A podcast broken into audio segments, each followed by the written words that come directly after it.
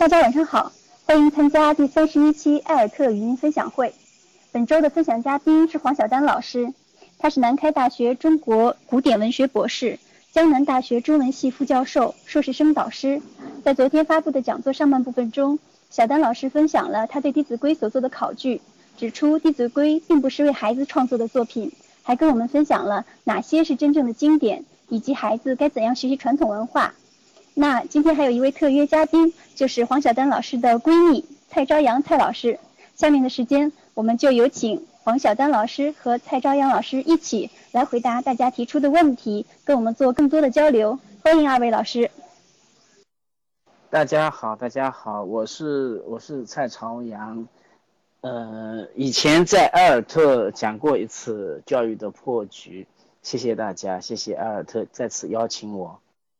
嗯，黄老师现在稍微还有一点点事情，马上就赶到，呃，是不是我们就先开始吧？嗯，我是一个暖场暖场的，马上就小丹老师马上就来了。嗯，大家好，我是黄小丹。嗯，因为下午埃尔特小秘书，呃，发给了我一些大家要问的问题，然后我觉得里面有一些问题可能，嗯，阿肯老师来回答更合适。第一个问题，黄老师您好。从时间上看，台湾的《弟子规》热要比大陆的时间要早，这两者是否有一定的关联？或者说，大陆的《弟子规》热是否受到了台湾的影响呢？谢谢。当然有影响。这个小丹老师在上午，呃，在昨天的那个，呃，演讲里面已经讲到了，是一个什么地方的一个什么实验，然后有一个，呃，先是有一个什么寺庙里开始派发的一个。《弟子规》，然后就成了呃一一段时间的流行，嗯，这个呢，待会儿小丹老师自己再来说。啊，我想说的是，就是呃，台湾有一个叫做王才贵老师的，嗯，这么一个人，他嗯来到我们大陆做了很多国学的呃那个推动，也使得我们大陆的呃国学一下子开始热起来，这也是一个很重要的原因。但是呢，我就是有一个情况，呃，很迷茫，为什么很丰富的国学到了我们大陆就变成了《弟子规》了？还有一个问题呢，就是，嗯，我们我们，嗯，有一个文化现象，就是，呃，我也可以就是把自己的观点讲一下，嗯，就是像台湾一样，就台湾在经济起飞以后，它也有一个就是。嗯，要寻找文化之根的这样的一个一个嗯潮流，嗯，然后呢，嗯，在各个领域里面都有向传统回归的这样的一个倾向啊。那么，嗯，国学热也是他们一段时间里面的一个热潮。那我们大陆也存在这样一个情况，就是一个经济发展了以后，经济发达起来了以后，那么。呃，仓廪实而知礼仪，然后我们也要去寻找某些价值规范、价值标准，然后就去找到了国学。还有一个呢，就是我们自己的小学阶段的教育啊，包括学龄前的一个一个教育，就是嗯，有很多家长他对体制内的那种小学教育比较的失望，呃，体制内的那种思想教育。就更加的破产了。那么在这样的一种情况之下，我们要寻找一种新的精神维度。那么一找两找，也就找到了我们的传统国学。嗯，但还是一个问题，就是你要去找那个传统国学，你要去找那个精神维度，但是，呃，就找到《弟子规》这个东西，就好像好像太太低级了。就像我们已经考证出来了一样，就是。《弟子规》它不是一个经典的东西，对吧？嗯，据我的观察，就是小学阶段学《弟子规》的还是蛮多的。嗯，有些学校他就会给每个小朋友都发一本《弟子规》。呃，因为什么呢？因为对一个嗯有着人数众多的一个学校来说，学习《弟子规》有一个非常重要的作用，就是。方便学校的群体管理，尤尤其是有些公办学校，所谓的名校，它每个班级都有五六十个小朋友，那么这些小朋友在管理上，嗯，是有一定的难度的。如果我们以《弟子规》的方式，嗯，教授他们的方式的话，也是一种非常有利于，嗯，日常管理的一种一种行为。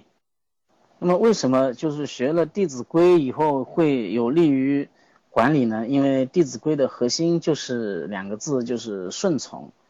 呃，顺从权威，顺从长辈，呃，总而言之是顺从嗯成人和成人所拥有的那个权利，呃，所以为什么说就学《弟子规》有利于就是管理呢？主要就是从这个角度来讲的。嗯，我们所有的小朋友在家里都是嗯都是小皇帝，都是呃就是唯他是从的这么一个一个一个小朋友。那么在学校里面。在学校里面就造成了，嗯，老师和校方在管理上的一些麻烦。那么如果用《弟子规》来教教授他们 顺从的话，至少在管理上是很方便的，对吧？这是嗯很多公办学校会让学学生学《弟子规》的一个很重要的一个原因。嗯，谢谢阿老师先替我回答问题。刚才埃尔特小秘书问了一个问题，就是说。呃，大陆的这个《弟子规》的流行和台湾的《弟子规》的流行有没有联系？是不是受他们的影响？那我昨天呢是说到了是的，但是我没有详细的讲这个影响是怎么来的。那事实上，呃，这个其实是会要从台湾的这个政治的社会的变化说起，就是在九十年代的时候，台湾呃解严了之后，它就迎来了一个教育自由化时代。然后在一九九一年的时候，台湾就呃台湾的教育这个主管部门吧，他们就做了一个规定，就是呃用文件的方式来写明白，就是以后在台湾的教育中间，儒家不再作为一个独尊的一个一个一个就是意识形态的中心。那这样的话，民间还是有一些喜欢儒家思想、儒家教育的人，他们觉得说，既然公立教育不能够提供了，那么我们就在私立的教育里面提提供这样的一种内容作为补充。而这个时候，台湾的那个教育界呢，也发生了一些变化。就当时的台湾的教育界是提倡，就是呃叫做社会观念松绑和多元文化教育。然后台湾的这个教育部规定。呃，如果说有几个孩子，他们决定在家上学，他们只需要向这个教育部提供他们在家上学的那个呃整个的计划和他们的师资的证明，那他们的获得的这个学历，呃，就是这个在家上学的这个课时啊什么，就可以获得这个教育部的承认。所以你可以不要去公立的小学、中学上学，你可以在家上学的，只要你的这个计划得到教育部的承认就行。那这样的一个变化，就使得在台湾的民间出现了很多在家上学的团体，或者说它渐渐的有一些大的，它就演变成了这些民间教育团体。那其中呢，有一部分这个教育团体是这个基督教、天主教背景的，也有一部分教育团体它是这个儒家背景的。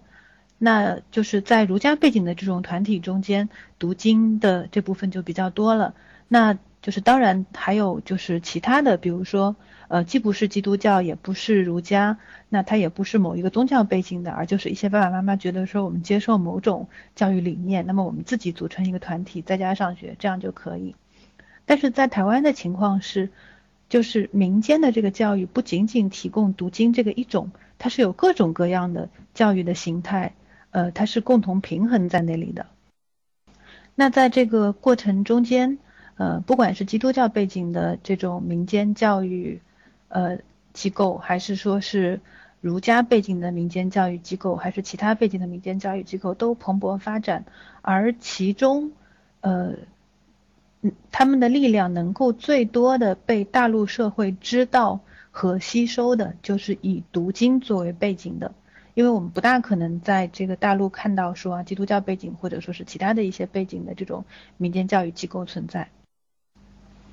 那在一九九一年，呃之后到二零零零年之间，那在台湾一方面是民间有很多这样的教育机构和在家上学的这样的家庭，那另外一部分呢，就是台湾的各种宗教教派，他们也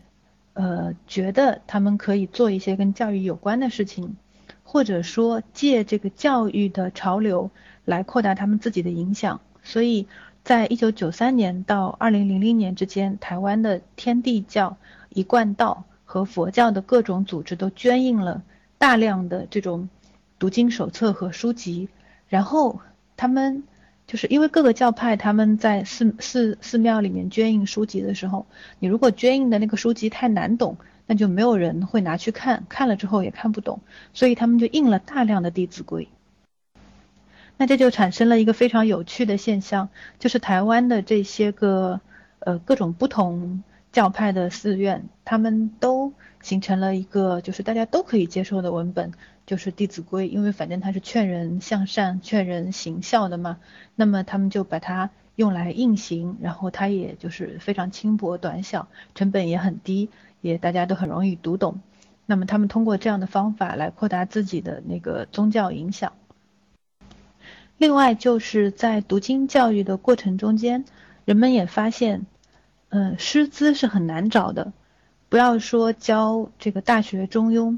那就是教《论语》合适的师资都很少，那很难说，呃，找到这些很合适的师资来跟大家讲这个圣人到底讲了一些什么。特别是如果你只是在家上学，你的那个学校总共只有三个学生，那你怎么去聘请一个能够讲清楚《论语》的老师来呢？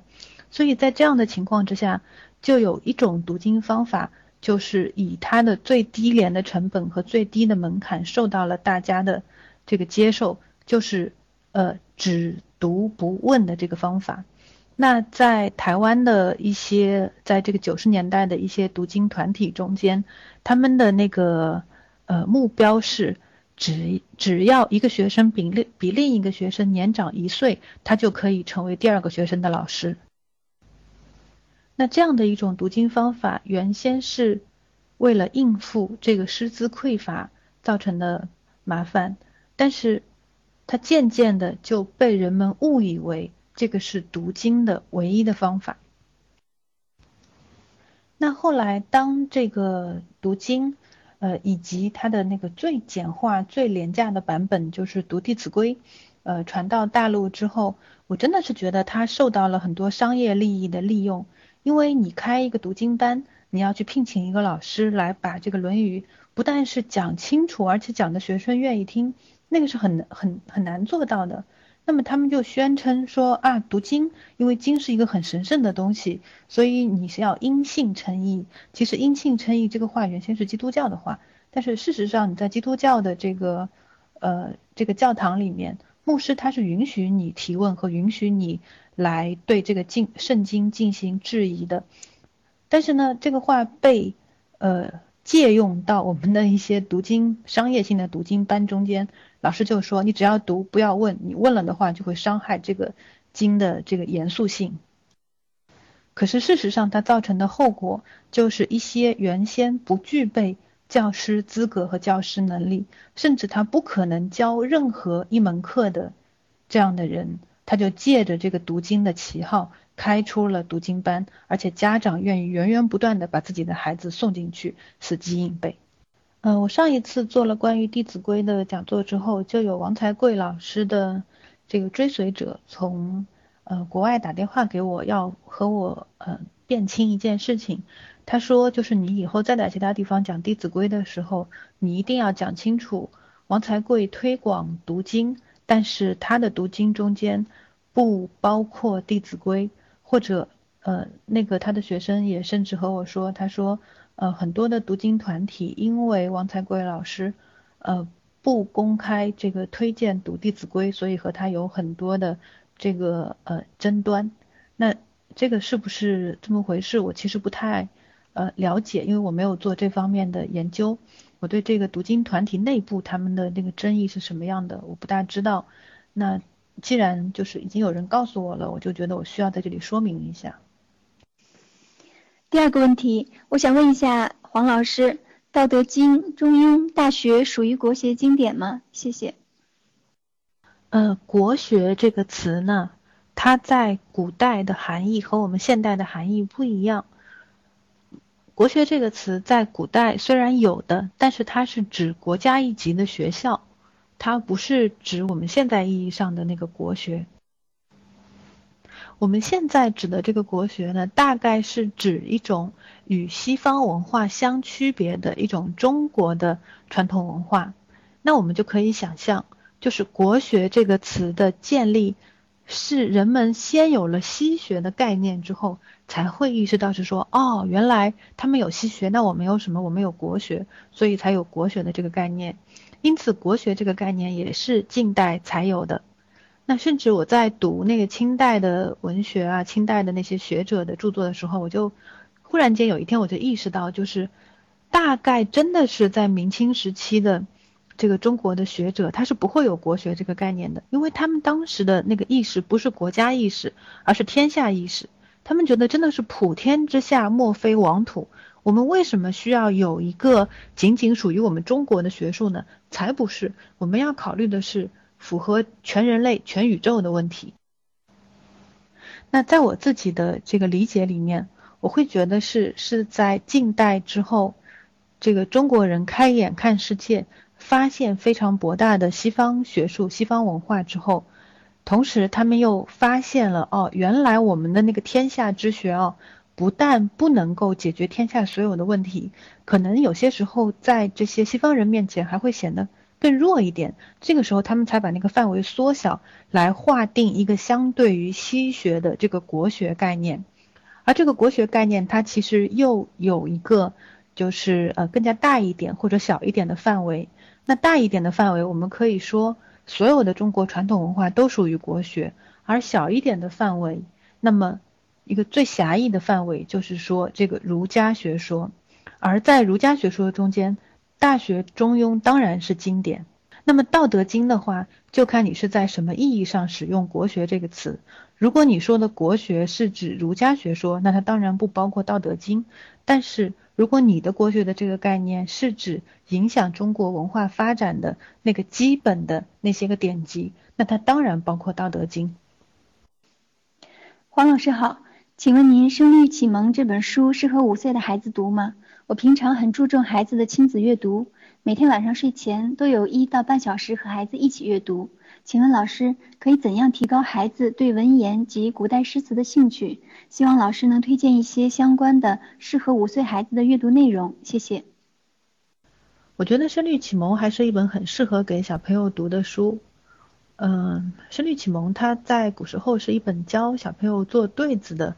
以及以后渐渐写诗的那样的书。所以呢，它在音韵上面非常的考究，呃，来根据音韵来编排每一个章节，所以学生读起来会觉得是朗朗上口。还有，那当当他要就这个进行音律上的配合的时候，他所选用的那些个内容也非常的通俗易懂，也非常的呃大量的是自然界中间的景物，以及与这些景物相关的人的情感和典故。那有一种，呃，提倡儿童读《弟子规》的那个道理，就是说，哎，《弟子规》朗朗上口，呃，每句又很短，适合儿童读。那么，仅以这样的一个标准来看，《声律启蒙》当然是一个更好的读物。可是为什么，呃，大量的家长不选择《声律启蒙》，而是选择《弟子规》？我觉得一个是因为他们不知道《声律启蒙》，还有一个原因是因为《声律启蒙》不讲道理。因为《声律启蒙》它不是一个和伦理相关的书，它更多的是讲这种自然界中间的景物啊什么，所以我觉得读《声律启蒙》只需要小朋友自己读好了，大家不需要去从这个里面寻找道理和不需要向儿童讲解。那如果有小朋友他读不懂某一句话某一个词的意思，比如这个《声律启蒙》里面说“人间清暑殿，天上广寒宫”。那小朋友问什么是广寒宫，大人可以给他解释。那小朋友问什么是清暑殿，小朋友大人可以跟他解释。但是大人不需要去向他讲解这个两句话中间的含义，而且声律启蒙中间有很多的话本身就没有什么特别高深的含义。还有就是，呃，声律启蒙完全不需要让小朋友背，他主要只要读到这个朗朗上口，他有那个语感就可以了。嗯，还有怎么样提高孩子对文言和古代诗词的兴趣？先讲这个古代诗词。呃，我经常喜欢向大家推荐一本书，就是俞碧云先生编的这个《诗境浅说》。俞碧云先生呢，他是清代的这个著名的经学大师俞樾的孙子，是现代的文学家俞平伯的父亲。那他当时编这本《诗境浅说》，就是因为他家里的孙子孙女，呃，想要学写诗，都是小朋友啊，想要学写诗。然后俞碧云就觉得说，哎，我要编一个给儿童看的一个课本，然后来教他们怎么样学写诗。他就选，他就编了这个《诗境浅说》。那这个呢，他是选了一些诗在里面，那诗都选的非常的活泼有趣，而且都是好诗。另外，他有一些一个字就是一句话、两句话的注解，这个解都解得非常好。我就觉得，像爸爸妈妈想要和小朋友们一起学习一下古典诗歌，那爸爸妈妈就可以买一本这个《诗境浅说》，跟小朋友一起有一搭没一搭的读一读。然后这个俞碧云里面讲到的这个一句两句的点评，爸爸妈妈不需要很懂，可以和小朋友一起来体会一下它到底是什么意思。哪怕是爸爸妈妈完全不懂，那么和小朋友一起来猜一猜，大家讨论一下，我觉得这个过程就是一个很好的学习古代诗词的一个过程。我们很难很难想象说，这个父母对于古典诗词完全没有兴趣，但是呢，他们通过一种这个压力，使得小朋友对古典诗词很有兴趣。我觉得这是完全做不到的，所以，除非爸爸妈妈自己能够从中间获得乐趣。不然你怎么样把这个乐趣传递给小朋友呢？至于在文言文阅读方面，而且还要适合五岁孩子阅读，我觉得这个挺难的，因为我不知道五岁孩子他的识字程度是怎么样。在我的想象中间，一个还没有上小学的小朋友，他好像就不应该识字。他既然不应该识字的话，他怎么样读文言文呢？这个我有点想不出来。下面是两个比较相似的问题。第一个说，宝宝四岁，上段时间买了《声律启蒙》《三字经》，可是我一读就说我吵，不知道该如何介入和引导，书是否合适？谢谢。第二个问题，现在市面上的英文启蒙很多，而且很多都是很系统的启蒙方法，想问下黄老师，国学启蒙该怎么样开始呢？我的孩子现在三周岁，一直想开始国学启蒙，可是苦于不知道如何开始。之前只是读过一些唐诗，听过《三字经》和《声律启蒙》，想请教一下，国学启蒙要怎样开始？对于三周岁的孩子来说，哪些比较合适？谢谢。呃，我看到这两个问题有一点惊讶，因为我从来没有想过会有三四岁孩子的家长问我说他的孩子如何进行国学启蒙的这样的问题。呃，因为对于就是。某个年龄的孩子应该进行怎么样的学习？我的这方面的知识主要来自于发展心理学，啊，比如说皮亚杰的认知发展论。那在我的印象里面，我会觉得可能，呃，四五岁的这个年龄阶段的孩子，他的这个教育主要是要通过对于故事的理解来完成，所以可能他们比较多的是要，嗯，怎么说，听故事、看绘本。呃，进行角色扮演，嗯，听童话可能是这样的一些方法，而不是说来进行国学启蒙。也许有一些小朋友同样是三四岁，但是他们可以接受，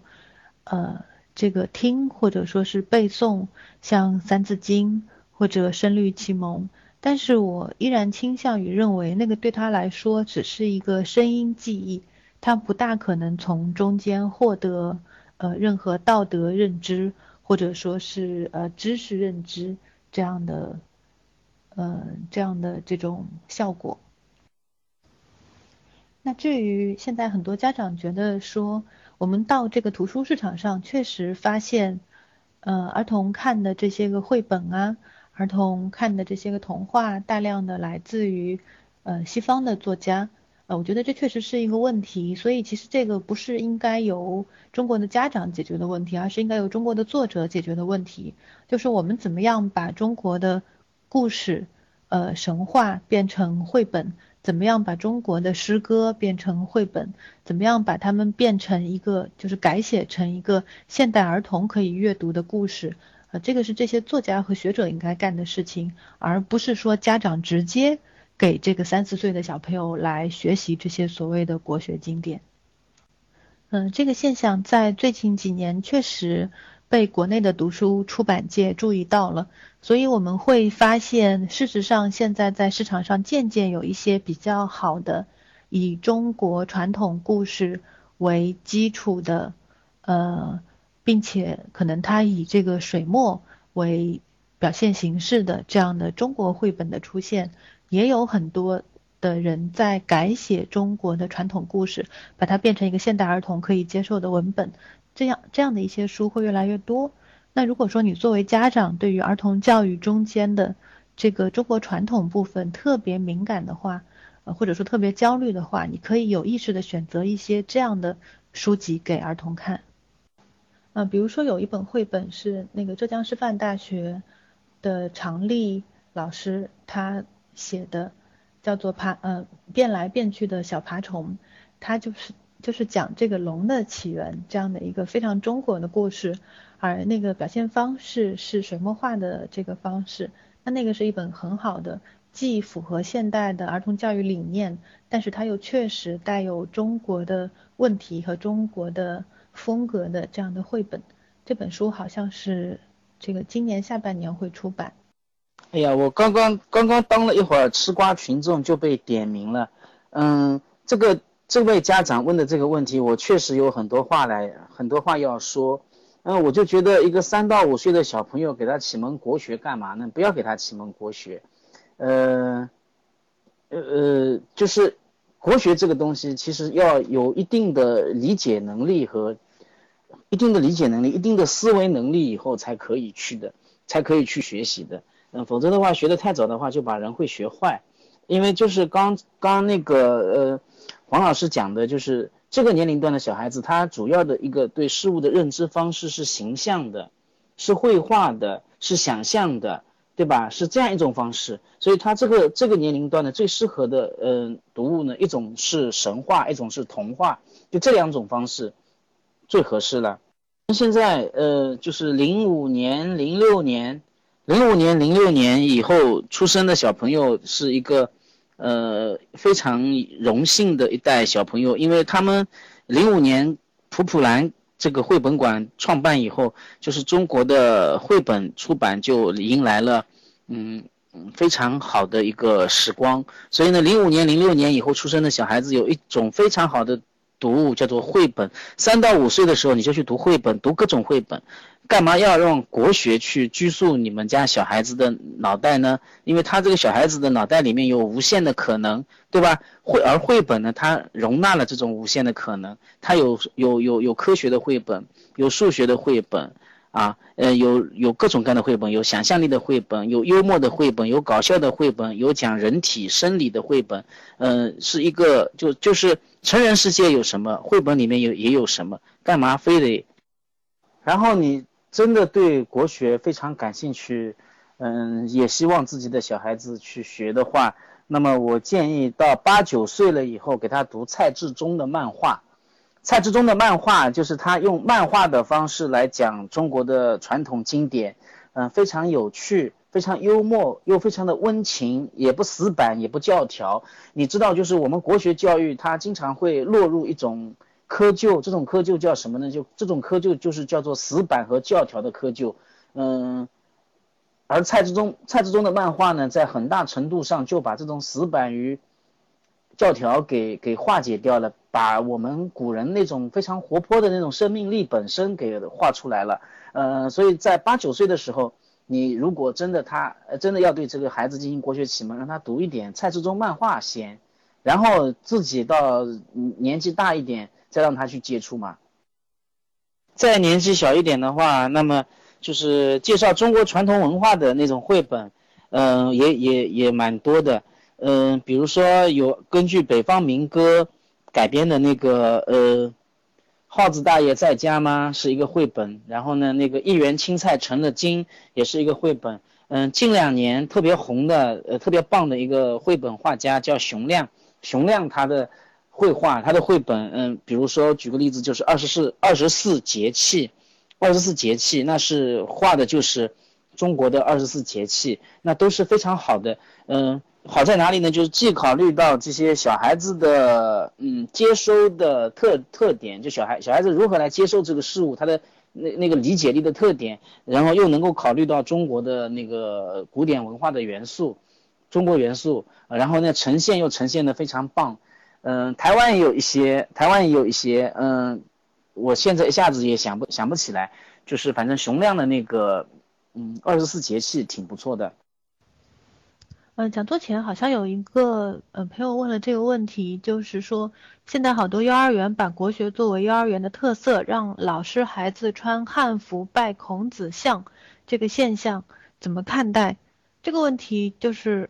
呃，我觉得这个问题就是我实在忍不住想要黑一下这个情况，因为首先就是我以前做讲座的时候就在网上搜索这些国学班的图片，然后我就惊呆了。为什么惊呆了呢？因为那些穿汉服拜孔子像的那些个呃新闻图片，中间的汉服几乎百分之九十九都没有穿对，所以那是一个戏服，而不是一个汉服。我们知道，在中国古代每一个时代的衣着是不一样的，在每一个时代每一个阶层的衣着也是不一样的。那比如说，如果你穿的这个是宋代的衣服的话，那你是准备拿一个这个呃宋明理学的对于这个孔子阐释的版本来讲吗？那如果你穿一个清代的衣服，你是准备拿一个清代学者对于孔子阐释的版本来讲吗？而事实上，我们看到大量的幼儿园里面的这种所谓的汉服，你根本看不出它是哪一个时代的胡乱的搭配。那他要讲的那个东西到底是什么？而且，就算你真的把衣服穿对了，这个学校里面有没有能力真正的来讲解？这个所谓的国学，他说的国学概念到底是什么？那如果这些问题全部都是混杂的话，那穿这个汉服，我觉得是没有任何意义的。好了，我讲完了，现在请阿老师来讲，然后我可以一边听一边想怎么黑他。最后一个问题，大家都很关心蔡朝阳老师辞职后会做什么，能请蔡老师给我们介绍一下吗？对哦。这个问题，呃，刚刚在刚刚在前几天，前一天晚前一天的后半夜，是我们王宝强同学成了网红。后一后一天晚上的后半夜，我也发了一篇我辞职的文文章，写我辞职的文章。我的主要目的是跟王宝强同学争网红，但还是争不过他，嗯，好遗憾呀。嗯，关于我辞职的事情呢，其实怎么说呢？嗯，我也不知道为什么会，呃，关注的人那么多。后来我虽然赶不上王宝强那么红，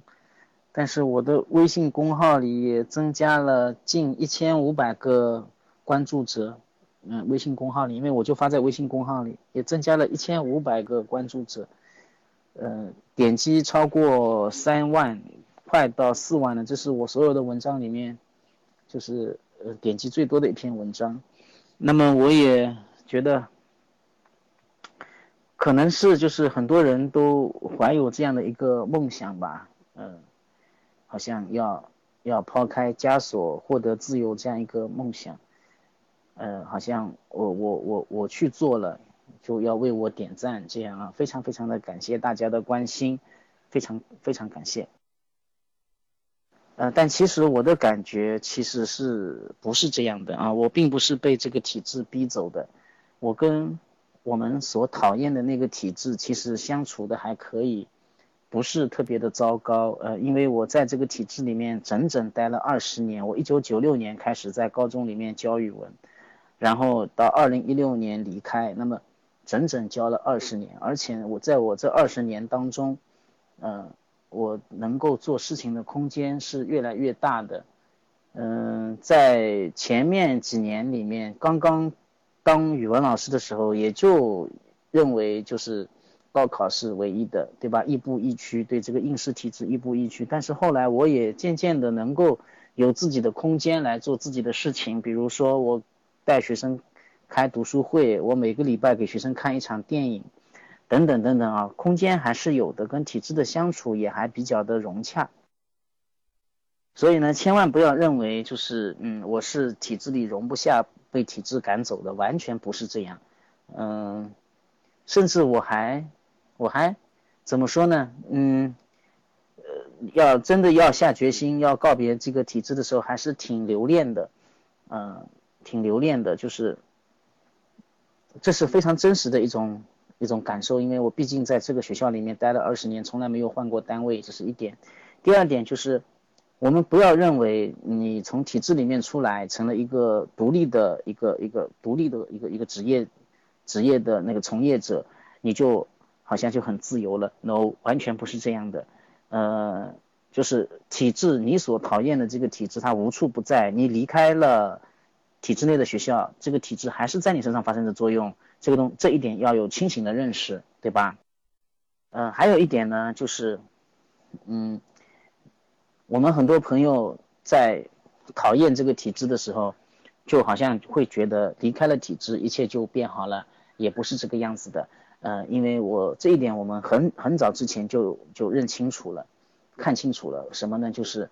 嗯，我们每个人都是体制的组成部分，我们就是体制本身，对不对？我在一三年的那个一席的那个演讲里面也讲到了这一点，对吧？我们每个人都是这个体制的，呃，这个一一部分啊，我们自己就是体制，所以你要反对的话，你最重要的不是要去反对，呃，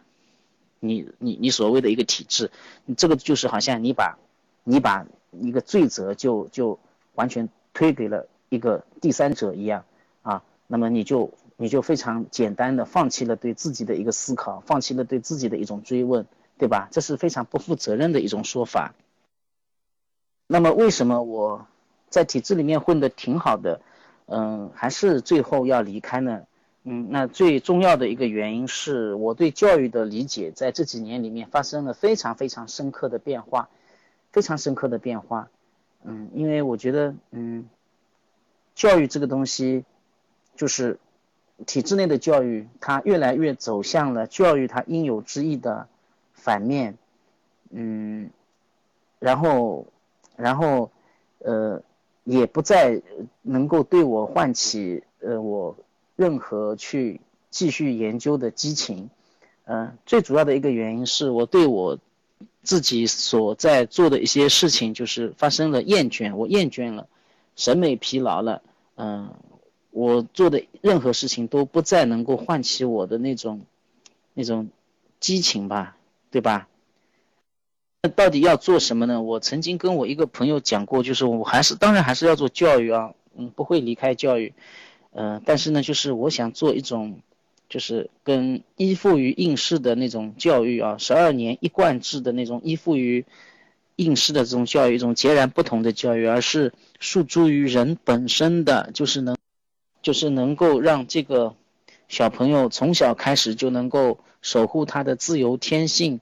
嗯，发掘他他的各种潜能，保护他的各种可能性的这样的一种教育啊，嗯，主要是想做这样一种教育，所以这这样一种教育就是。它本它其实本来就是教育的应有之义，但是呢，就是，嗯，被我们体制化的人所误解了，因为我们每个人都是从这个应试教育里面出来的，我们所谓的教育其实不是教育，就等于应试，嗯，所以就像那个《肖申克的救赎》里面的那个那个老布，那个老布他在监狱里面待了一辈子，他在监狱里面待了一辈子，然后他被释放的时候，他反而不能够适应。外面的生活，后来就自杀了。呃，那么瑞德在讲起瑞德跟安迪讲起这个事情的时候，他瑞德说了一个词，就叫做体制化。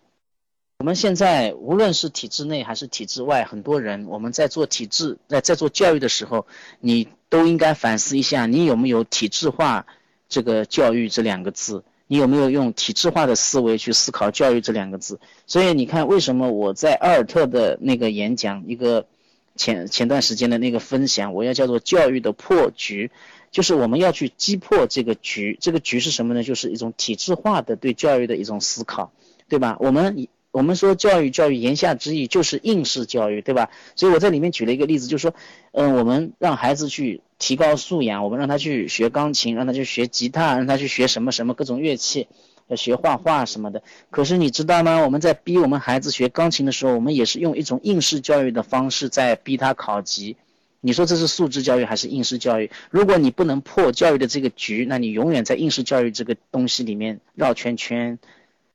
而无法自拔，所以我我就想去做这么一个东西啊，就是这个有这么一种可能，那么这个教育呢，它是跟嗯出版，它是跟出版和呃游学和课程呃那种通识课程呃结合在一起的这样的一种一种超越我们对教育的一种。嗯，理解的这样的一件事情，比如说我们，嗯，知道我们现在中国的孩子，嗯，那种真的好的读物比较少。那么，我希望能够跟我的朋友一起，能够来出版一些，嗯，跟小朋友阅读比较接近的一些好书。这是第一点。第二点呢，就是一般我们都会知道，就是嗯。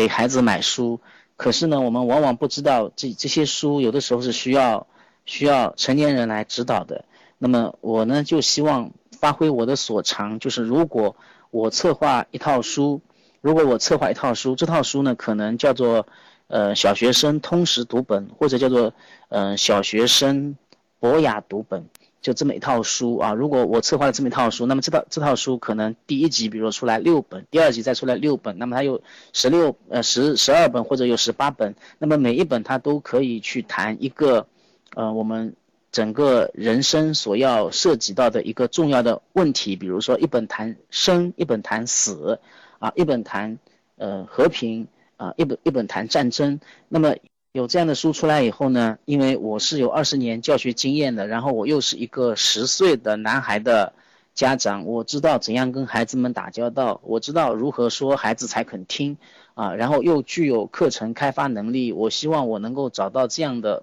朋友，啊，先来出版这些书，然后呢，再把这些书做成课程，跟小朋友一起来，呃，变成。一个博雅小学堂或者叫做通识小课堂这样的一种方式，然后这种方式呢，它不是嗯，这种方式的呈现呢也是很灵活的，它不是，就是说呃，一定在教室里，然后一个老师在讲课，下面三十个小朋友。呃，小手放放好，小脚并并拢，在那边乖乖的听。那么这种课堂的方式的呈现，它也是非常灵活的。比如说是游学，比如说是夏令营，比如说是冒险，比如说是啊到海外去旅行这样的一种方式来呈。嗯，这是我想要做的一件，就是嗯更加回归教，就是我所理解的教育本身的这样的一件事情。但是现在呢，八字都还没有一撇呢，我要做的书。呃，第一本还没有出版啊，我要我想做的书第一本都还没有出版，但是呢，游学我已经一直一一直在做了，游学，呃，家长课程，呃，夏令营我都一直已经在做了，呃，总而言之就是这是一个新的努力的方向吧，嗯，希望希望艾尔特能够继续支持我，嗯，其实在我一辞职这个消息发布的时候。我们很多，我的很多朋友都开始在，呃，猜测啊，在问我会去干什么。其实我有三项选择，第一项就是吃软饭。我今天中午刚到我太太的公司里去吃了一顿软饭，这个饭确实很软，很好吃。第二个选择就是求包养，嗯，包括艾尔特包养我，呃，艾尔特他。有一个 A P P 就要上线了啊！我希望我能够跟埃尔特有合作，在埃尔特的 A P P 上来开我的那个儿童通识课和父母成长课，父母的那个自我成长课啊。第三个可能呢，就是嗯，其实你看我们现在这个世界这么辽阔，完全不需要为我们各自的那个生计而担忧。我的第三个可能其实就是。开优步啊，我已经在优步上面注册了。嗯，大家如果来到绍兴的话，你打优步，说不定就我可以给你来当司机。谢谢大家，谢谢格格给我这个机会来解释一下我想要做的那些事情。谢谢格格给我机会又黑了一遍《弟子规》，我实在不想再黑《弟子规》了，《弟子规》真的是一点都不好玩。嗯，谢谢吃瓜群众阿老师。感谢黄晓丹老师和蔡朝阳老师的精彩解答。时间关系，我们今天的分享会就到此结束。希望两位老师今后能来艾尔特和大家做更多的分享。预告一下，下周开始我们会推出一个系列讲座《教育在窗外》，为大家介绍优秀的民间教育案例。我们一起来看一看，除了目前的体制内教育，我们还可以有哪些选择？看看那些为了孩子能更自由、更开心的成长而一直在努力的民间力量，看看那些小而美的幼儿园和学校。那下周的分享嘉宾是北京的日日新学堂创始人大车老师，他来和我们分享他创办日日新的缘起和历程，以及日日新的理念，培养什么样的学生，也和家长们探讨在培养孩子的过程中，父母应该做什么。欢迎大家到时参加，我们下周见。